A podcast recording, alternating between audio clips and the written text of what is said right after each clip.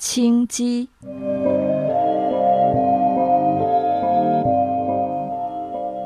从前，澳洲白河，也就是今天日本福岛县的白河市，有位修行者，叫安贞。他每年都去济州熊野全县参拜，并且每次都会住在真沙庄司的家里。庄司有个女儿，叫青姬。有一年，安贞对青姬开玩笑说要娶她为妻子，并将她带到澳洲去。安贞是个美男子，青姬一直很迷恋他。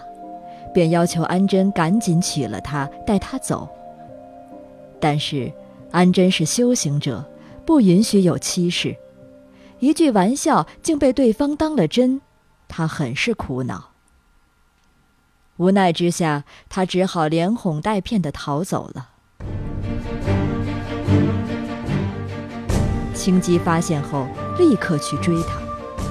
安贞渡过千木川时。青姬差点就要追上他了，安贞便使用咒语，企图阻止青姬。青姬突然变成了蛇，仍紧追不舍。安贞走投无路，逃进了道成寺，藏在一口巨大的吊钟里。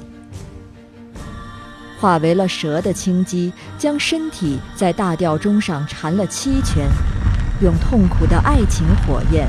将安贞和大吊钟烧为了灰烬。